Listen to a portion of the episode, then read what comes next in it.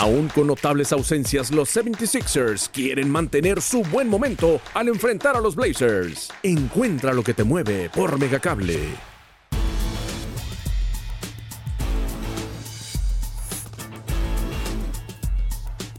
Mega Noticias Colima. A continuación, en Mega Noticias.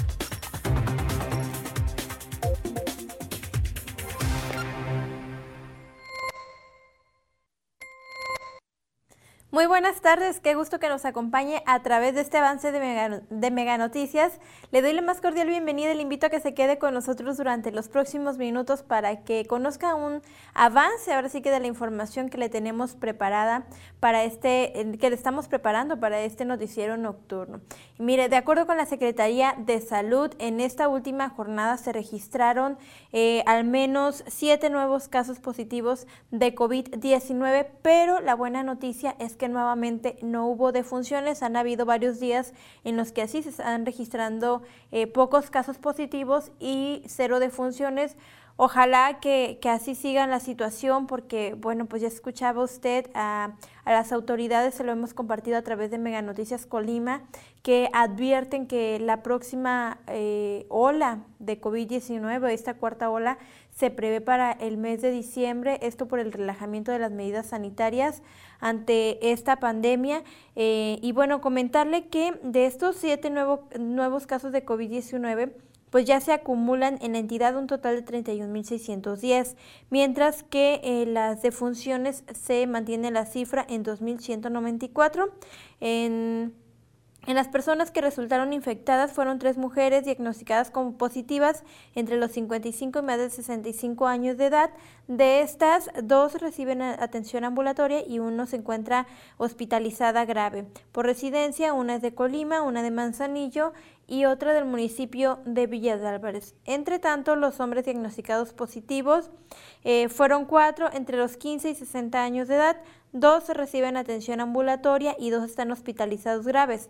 Por residencia, dos son de Villa de Álvarez, uno de Colima y uno de Coquimatlán. En esta jornada también, de acuerdo con las autoridades, hubo un caso foráneo, se trata de una mujer de 55 años de edad que será registrada en su entidad de origen. Esta es la situación en materia de salud. Es importante que nos sigamos cuidando, que eh, colaboremos con las autoridades, que estemos eh, pues muy atentos con el uso correcto del cubrebocas, el uso también del gel antibacterial, de la sana distancia, pero sobre todo evitar los eventos multitudinarios. Y hablando justamente de este tema, porque ya se han relajado las medidas, ya se han permitido algunos eventos masivos. Este es el caso del municipio de Comala. Entendemos que eh, es importante la reactivación económica y por ello se están permitiendo, hay mayor apertura en estos eventos. Sin embargo, sí es importante que usted continúe con todas estas medidas sanitarias. Si va a salir, hágalo, pero con mucha responsabilidad.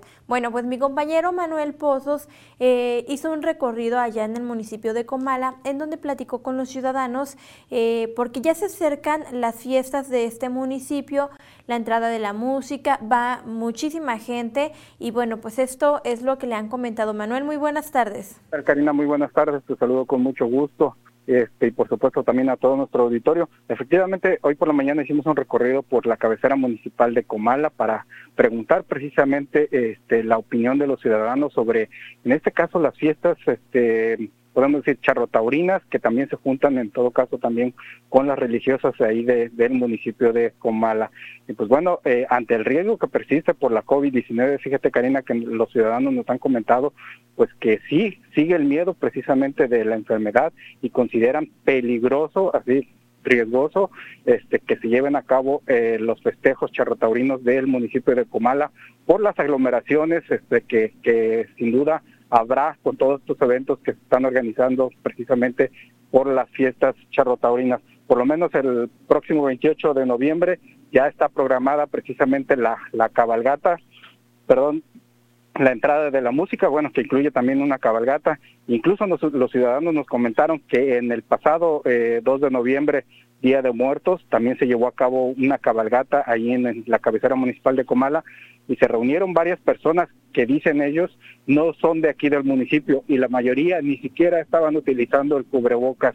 Entonces, para ellos este eh, es peligroso pues esta situación que no se estén respetando las medidas sanitarias, que ya se están llevando a cabo eventos masivos y pues sobre todo esto que, que el virus en cualquier momento puede puede nuevamente dispersarse y pues generar una nueva ola de contagios. Pues ya la Secretaría de Salud lo ha indicado que está prohibido precisamente los los eventos masivos en todo caso que no se no se deben realizar, pero pues bueno, ya Comala este está en la preparación de sus festejos charrotaurinos y pues bueno, los ciudadanos están temerosos precisamente de que este, pues haya una nueva ola de contagios, principalmente ahí en el municipio. Pues esta es parte de la información que nosotros dos estamos preparando, por supuesto, y que presentaremos hoy por la noche con mi compañera Dinora Aguirre. Karina. Gracias, Manuel. Gracias, buenas tardes.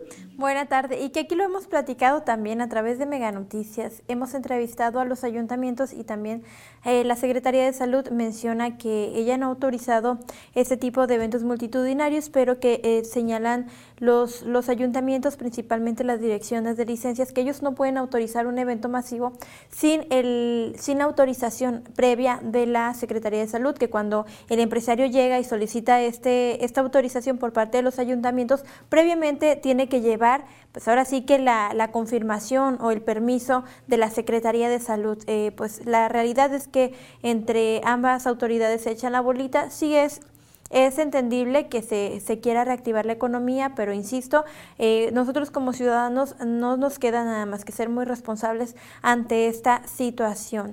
También esta noche le estaremos abordando otro tema y es que el Congreso del Estado hizo un exhorto al gobierno estatal para el pago de las pensiones de los adultos mayores, les adeudan al menos cuatro meses y bueno, pues este es el llamado que hace el, el, Congreso local para que se realicen estos pagos porque eh, de acuerdo con los, con los diputados locales, pues hay personas que requieren de este recurso para sus medicamentos, para el pago de sus alimentos diarios y para otras cuestiones, servicios básicos que sin duda pues este retraso les ha generado un, un, importante retraso a ellos también y una situación económica pues complicada y bueno pues es así el, llamado que se realiza. Este, esta y más información recuerde que puede consultarla a las 8 de la noche con mi compañera Dinora Aguirre. Tenga usted muy buena tarde y muy buen provecho.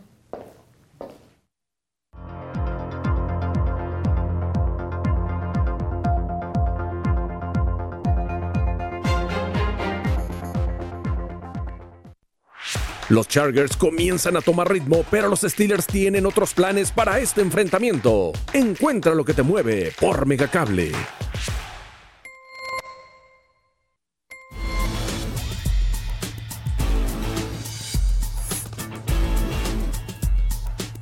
Mega Noticias Colima.